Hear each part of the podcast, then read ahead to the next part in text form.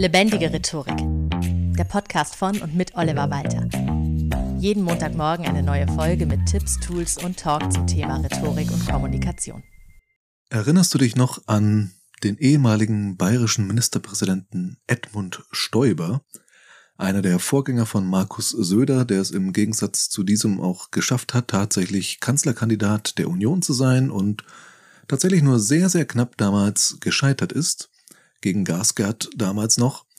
Und von ihm gibt's ja immer noch dieses berühmte Zitat, was alle so lieben, über den Transrapid, das ja wirklich begann mit, ich kann das hier mal so wortwörtlich wiedergeben, wenn Sie vom Hauptbahnhof in München mit zehn Minuten, ohne dass Sie am Flughafen noch einchecken müssen, dann starten Sie im Grunde genommen am Flughafen, am am Hauptbahnhof in München starten Sie Ihren Flug. Zehn Minuten. Schauen Sie sich mal die großen Flughäfen an. Wenn Sie in Heathrow in London oder sonst wo, meine Sie Charles de Gaulle äh, in Frankreich oder in, äh, in, in, äh, in Rom. Ja, äh, äh, äh. Kein Wunder, dass der gute Mann Edmund heißt.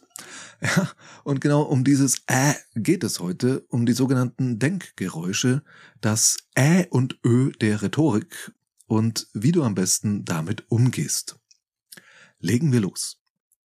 Zuerst mal die Frage, warum Äs und Ös und Öms und Tja und Ja und ähnliche Laute überhaupt so problematisch sind. Sind sie an und für sich nicht. Aber in einer enormen Häufigkeit, wie an dieser einen Stelle gerade in dem Stolper-Zitat, dann eben schon.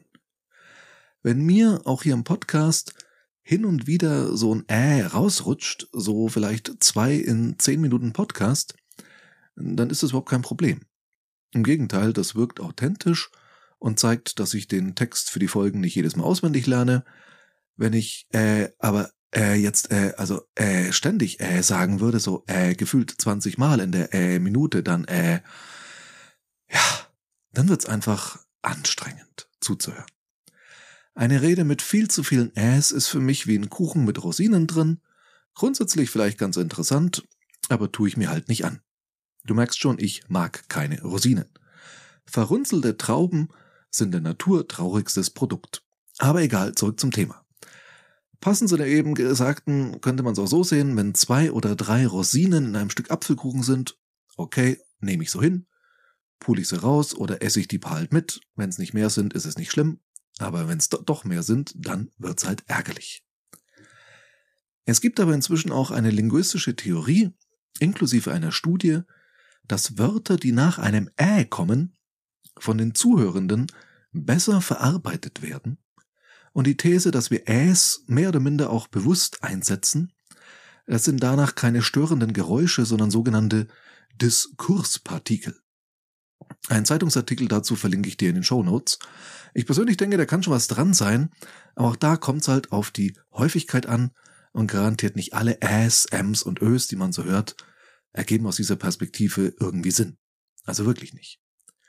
Aber ich glaube auch, dass nicht jedes Ä schädlich ist. Manchmal sogar in wenigen Fällen ganz im Gegenteil. Da kann so ein Ä auch durchaus ein Stilmittel sein. Beispiel, ich war mal in der Innenstadt meiner Geburtsstadt Nürnberg unterwegs und da begegnete mir ein buddhistischer Mönch oder zumindest jemand, der als buddhistischer Mönch gekleidet war und bot mir ein paar Bücher über buddhistische Themen an, um mich spirituell zu erleuchten. Und dieser Mensch, Mensch, Mönch, was auch immer, sagte mir tatsächlich, er schenke mir diese Bücher für meine persönliche Weiterentwicklung, aber er hätte als Energieausgleich gern 20 Euro von mir. Das heißt, er wollte mir etwas schenken, wollte dafür aber gleichzeitig Geld haben. Und meine Antwort war dann, äh, nein. Und zwar genauso. Und da ist das äh dann ganz bewusst eingesetzt, weil es da eben als Denkgeräusch bedeutet, hey, ich habe über diese freundliche Offerte nachgedacht, aber nein, hast du sie noch alle?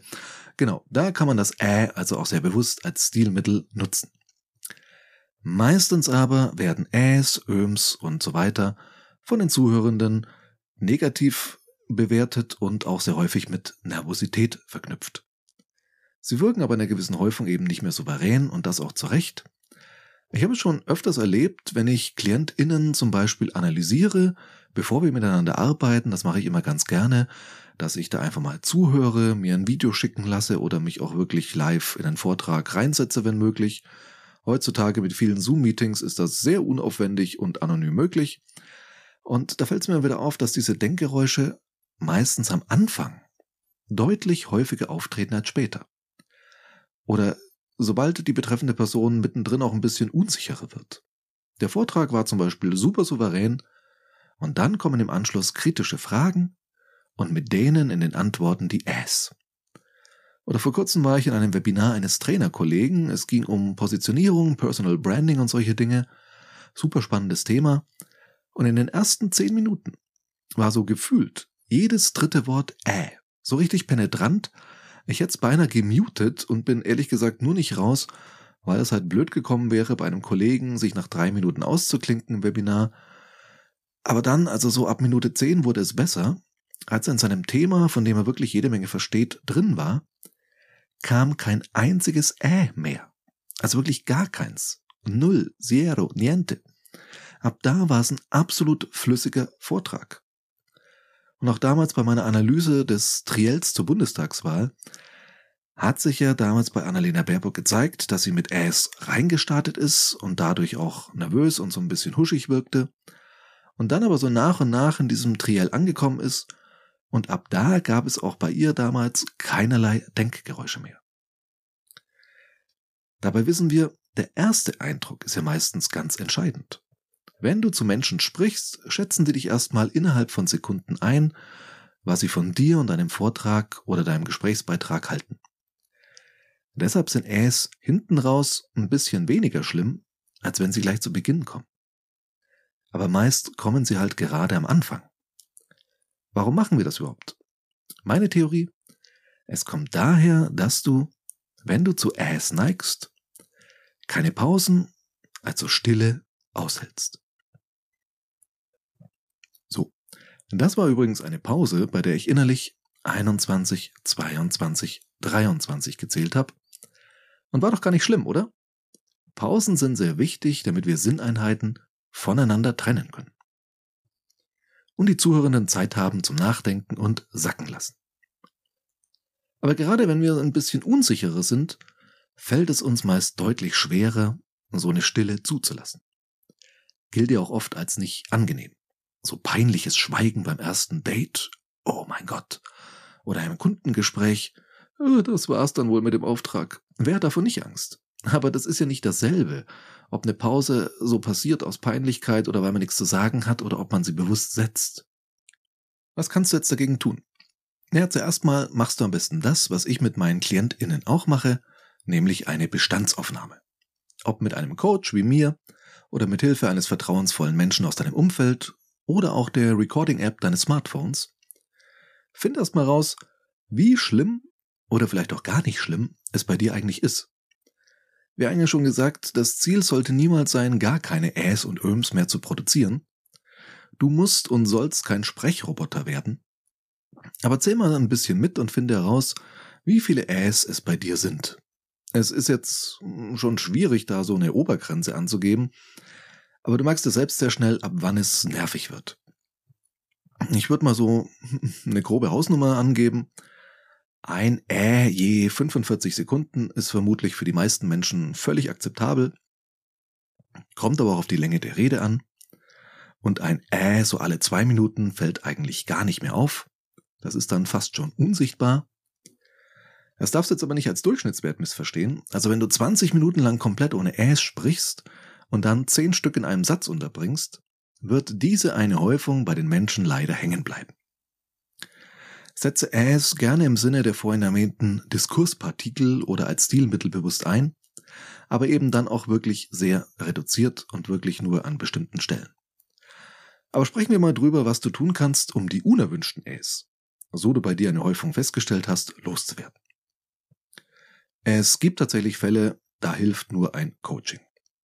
Immer dann, wenn die As zum Beispiel mit bestimmten Glaubenssätzen, Überzeugungen und Prägungen verknüpft sind, vielleicht sogar so, ja, klingt jetzt ein bisschen übertrieben, aber es gibt Teil deiner Identität sind, warum auch immer, So von wegen, naja, so bin ich nun mal, so red ich halt, so redet man halt, also alle, sonst wirkt's ja nicht authentisch und so weiter. In vielen Fällen sind sie aber einfach eine Angewohnheit, die sich so eingeschlichen hat, und da helfen folgende drei Tipps eigentlich schon ganz gut. Erstens, sprich etwas langsamer. Es sind, wie schon erwähnt, Denkgeräusche. Das heißt, offenbar bist du sprachlich schon weiter als gedanklich und musst deshalb auf deine Gedanken warten, dass sie hinterherkommen, und die Warterei füllst du mit einem Geräusch.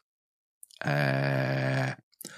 Alternativ könntest du natürlich auch schneller denken, ist aber oftmals schwieriger als langsamer zu sprechen. Zweitens, mach kürzere Sätze. Umso einfacher deine Sätze, desto einfacher machst du es nicht nur den Zuhörenden, dir zu folgen, gedanklich, sondern auch du selbst musst dich nicht bei einem Schachtelsatz über drei Minuten irgendwann fragen, wie habe ich diesen Satz eigentlich mal angefangen? Und wie zur Hölle bekomme ich den jetzt zu Ende? Mach einfach kurze, simple Sätze, dann musst du weniger denken und das macht dann auch weniger Geräusche. Vom gar nicht mehr denken, während du redest, rate ich dagegen dringend ab. Drittens, Gewöhn dir an, Pausen und die damit einhergehende Stille auszuhalten. Trainier das, wenn du eine Rede zum Beispiel vorab durchgehst oder übe es mit Texten deiner Wahl. Korrigier dich in Gedanken immer selbst, wenn du äh sagst, ohne dass du es wolltest. Und mit der Zeit wirst du dich daran gewöhnen, eine Pause zu machen. Rein psychologisch übrigens für die meisten Menschen einfacher, das äh bewusst durch Stille zu ersetzen, als das äh einfach wegzulassen. Auch wenn das Resultat in beiden Fällen, naja, exakt das gleiche ist. Aber etwas einfach zu lassen, ist für uns oftmals viel schwieriger, als es durch etwas anderes zu ersetzen. Denn deshalb nehmen auch so viele Menschen zu, die mit dem Rauchen aufhören. Weil man sich meist ein anderes Laster als Ersatz sucht, meistens Schokolade, Gummibärchen oder was auch immer. So, Hausaufgabe der Woche. Mach doch mal den Test, nimm dich mal selbst beim Sprechen auf oder bitte jemanden darauf zu achten, wie viele Äs, Öms und so weiter du von dir gibst. bei Bedarf kannst du dann ja die drei Tipps mal ausprobieren oder natürlich mich auch jederzeit gern für ein Coaching kontaktieren. Oder auch in Zukunft viel bewusster Ä, Öm und Co. als Stilmittel und Diskurspartikel einsetzen.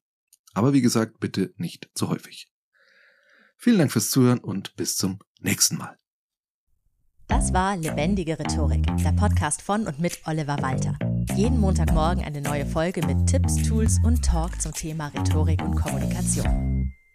Wenn du Oliver Walter als Experten für lebendige Rhetorik buchen möchtest, schau doch mal auf www.walter-oliver.de.